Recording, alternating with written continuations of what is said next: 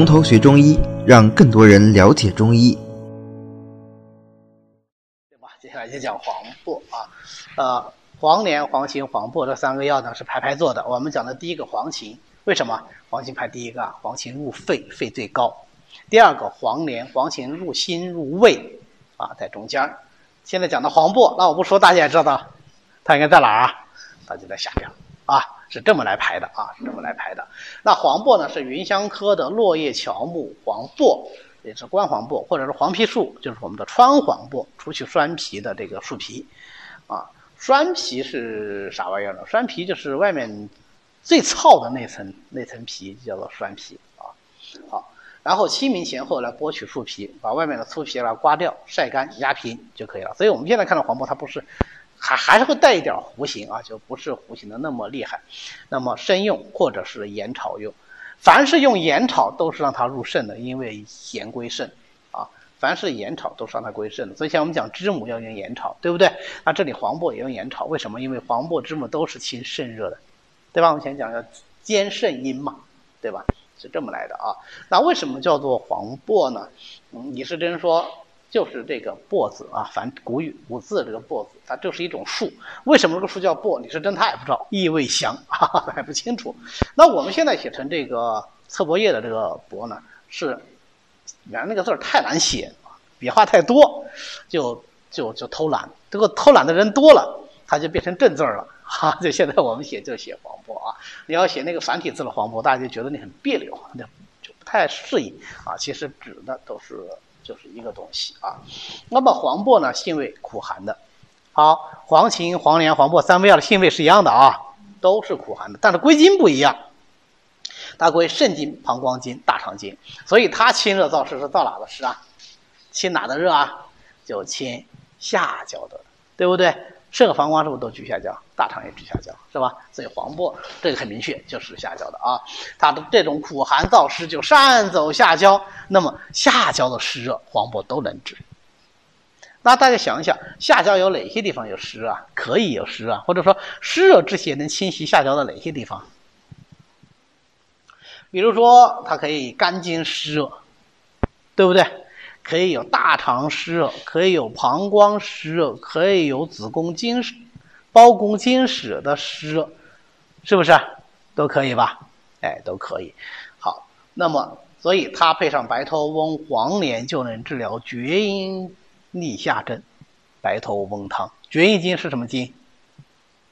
足厥阴经，肝经呐，对不对？好，所以它能够治疗白头翁汤。哎。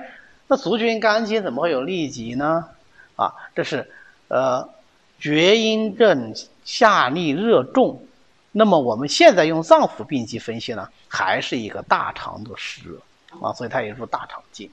那么如果是配上栀子啊、甘草呢，就是栀子薄皮汤，能够治疗黄疸症啊。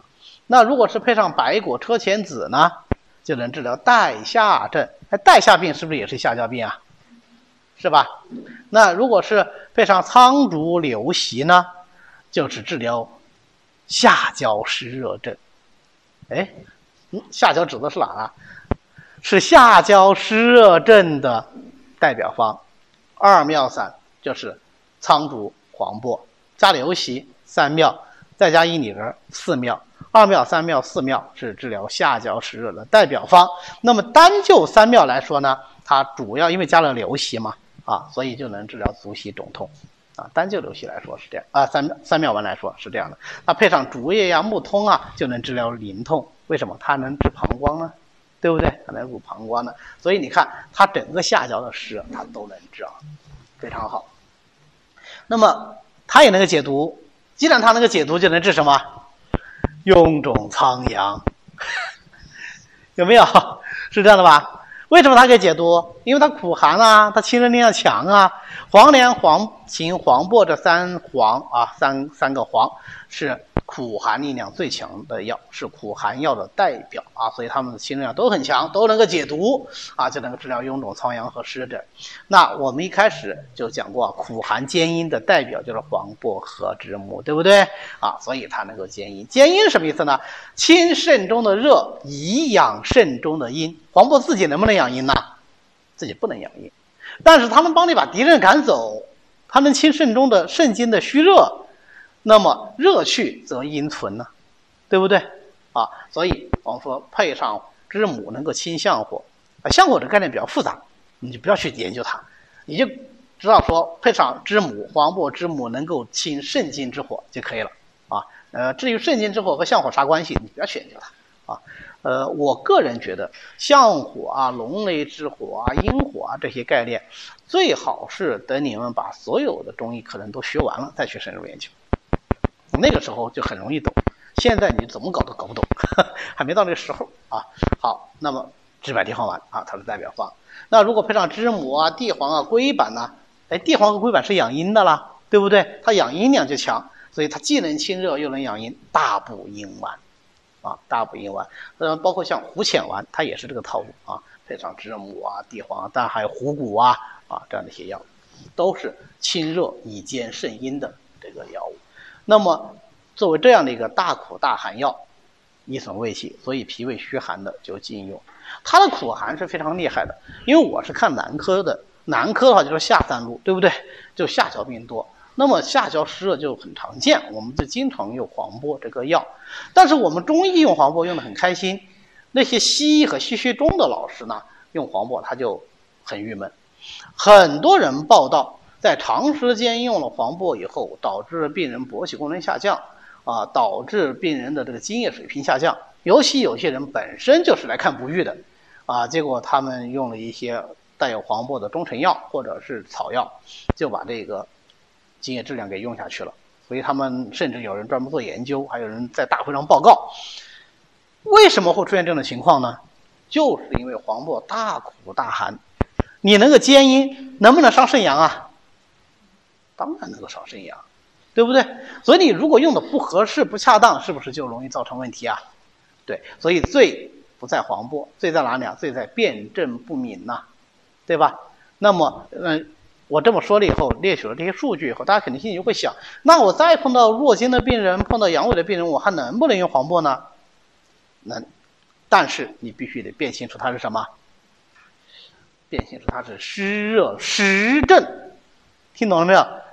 如果是湿热脾虚、湿热肾虚，你用黄柏你就要小心，对不对？就不能久用，不能大剂量的用，不能重用，对不对？那如果完全就是虚症，你说哎呀，黄柏能兼阴能补阴的，你用黄柏那就错了，你没有理解黄柏兼阴的真实意义啊，是在这里啊，所以这是黄柏的特点啊，因为呃，我曾经在多个场合看到有人攻击黄柏啊，就是黄柏这个药会导致生殖毒性损。不能这么理解啊，不能理解。确实，它是呃降低了这个精子的质量，但是你不能说它是生殖毒性，这是两码事。这是你用药配伍不当。如果这个就认为是生殖毒性的话，那么所有药物都有生殖毒性啊。我们看到用熟地，呃，用这种是各种补肾填精的中药，最后用到弱精变无精的。你能说它有生殖毒性吗？不是啊，你这是不当补而补，补而壅塞呀，这也是一样啊，不当泻而泻，泻伤正气嘛，对吧？所以中医的核心是什么？是辨证。辨证的核心是什么？是病机。病机的核心是什么？是搞清楚病人的来龙去脉、线下状态，对吧？就是这么回事。好，